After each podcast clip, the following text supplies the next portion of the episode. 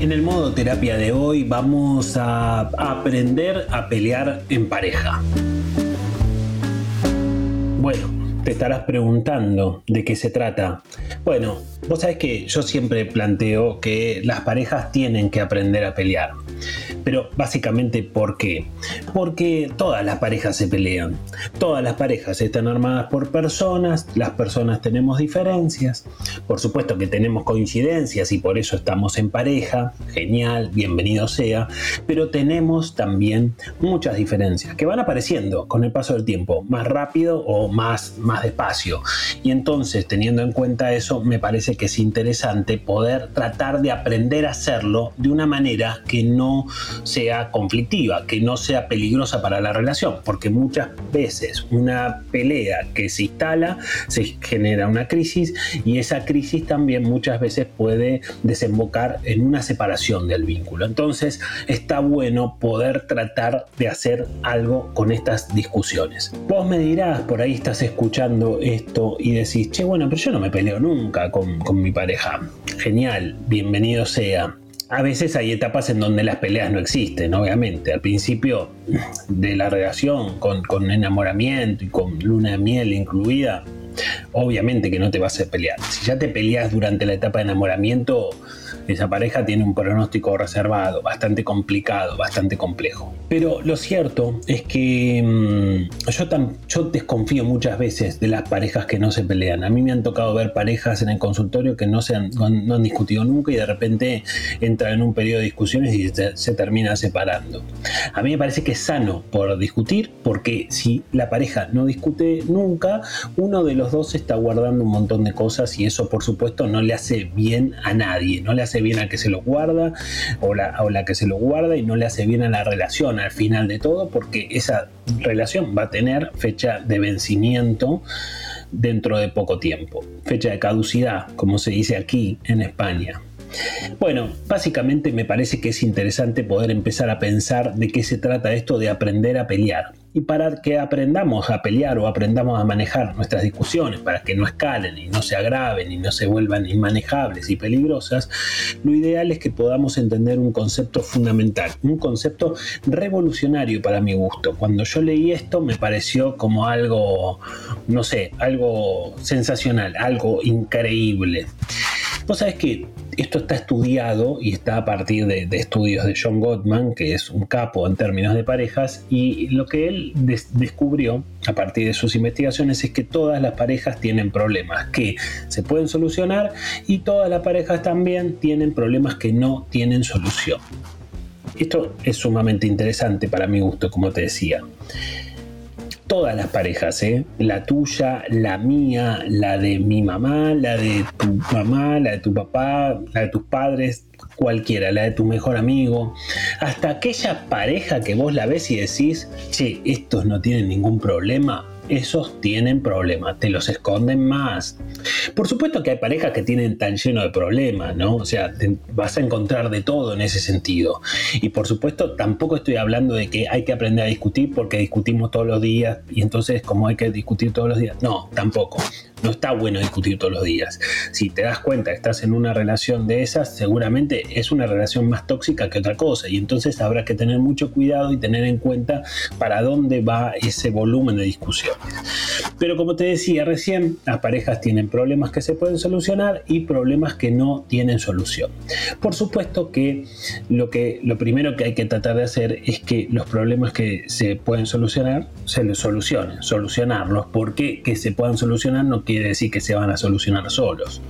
Así que habrá que ver cómo tratamos juntos de solucionar los problemas que tienen eh, solución. Y en segundo lugar, em, por supuesto, me parece que es interesante poder pensar qué hacemos con los que no se pueden solucionar. En los dos en los dos, digamos, en, los dos abanicos de problemas vas a encontrar distintas clases de problemas. O sea, hay problemas que tienen solución graves y hay problemas que tienen solución que son mucho más sencillos y más cotidianos. Pero si tienen solución, los tenemos que tratar de solucionar. Y en segundo lugar, tenemos estos problemas que no se pueden solucionar. Y como yo te digo, los tienen todas las parejas. Antes de continuar, te recuerdo que tenés unas estrellitas ahí para calificar a modo terapia íntimo para ver si te gustan los temas y si te sirven. Y a mí me sirve mucho porque me orientan, me orientan mucho. Para saber, ¿no? Para saber si vamos por buen camino. Y, en segundo lugar, también eh, te puedes suscribir ahí en Spotify y te avisan cuando vamos subiendo nuevos capítulos. Yo siempre hablo de plural y vos dirás, che, pero si vos estás hablando solo. Bueno, pero, pero modo terapia íntimo eh, eh, lo hago con Sucho. Sucho es el integrante silencioso em, de este podcast, así que le mando un abrazo muy grande y le mando un saludo. Así que cuando digo plural, estoy hablando de Sucho y yo por las dudas, hago esta aclaración que nadie me pide, pero a mí me parecía importante aclararlo. Bueno, como te decía, las parejas tienen problemas que no tienen solución. Bueno, ¿qué hacemos con estos problemas que no tienen solución? Este es el punto más importante de todo, ¿no? ¿Qué hacemos con las cosas que no podemos solucionar? Vos sabés que está comprobado que una pareja discute por un problema en el año número uno y en el año número 10, si continúa la relación y están bien y están contentos, muy probablemente discutan por ese mismo problema seguramente no discutirán de la misma forma, no con la misma intensidad ni de la misma manera, pero van a seguir discutiendo sobre ese problema. Acordate que los problemas que tienen las parejas, el top 5 de peleas de pareja, son bastante, bastante mm, representativos, digamos, y dependen un poco de la etapa evolutiva de la relación. Pero te los tiro así rápidamente.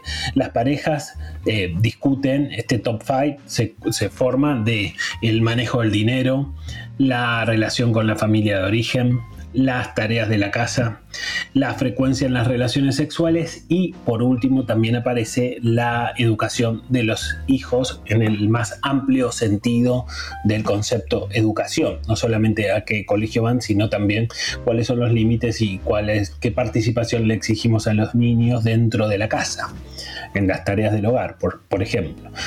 Bueno, básicamente entonces, como te decía, una, una pareja puede discutir en el año número uno por la relación con la familia de origen, porque, digamos, muy probablemente puedan presentarse esos conflictos sobre los límites que le ponemos a nuestra familia de origen, sobre cómo manejamos, qué cosas les contamos o qué cosas no le contamos a, nuestro, a los padres de cada uno, en definitiva, ¿no? Padres y hermanos y tíos de cada uno, porque todos llegamos a una relación con, con esta mochila de alguna forma y entonces, bueno, eso puede traer conflictos. Entonces, en el año número uno podéis discutir por ese tema, en el año número 5 o en el año número 10 por ahí seguís discutiendo sobre eso. ¿Qué hay que tratar de hacer con estos problemas que no tienen solución?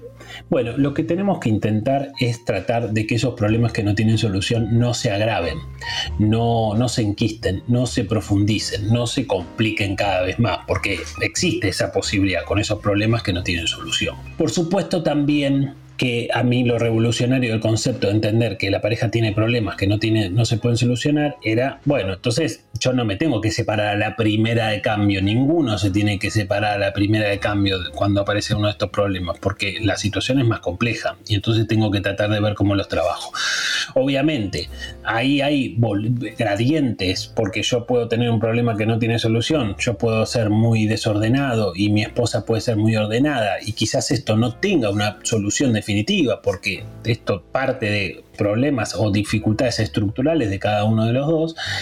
Y bueno, de alguna manera quizás podamos vivir con ese problema que no tiene solución. Pero, ¿qué pasa si yo no quiero tener hijos y mi pareja sí quiere tener hijos? Que quizás esto te puede llegar a sonar. Eso es un problema que no tiene solución. No es un capricho no querer tener hijos, no es un capricho querer tenerlos. Una posición es tan válida como la otra, pero se genera un desencuentro estructural en una relación. Y entonces, ¿qué hacemos con eso? Por supuesto que un problema de este tenor que no tiene solución se puede llevar puesta a la pareja. Habrá que ver de qué problemas hablamos que no tienen solución, ¿no? Porque hay de todos los colores, pero me parece que en ese sentido es importante tener cuidado con esto y tenerlo presente, sobre todo.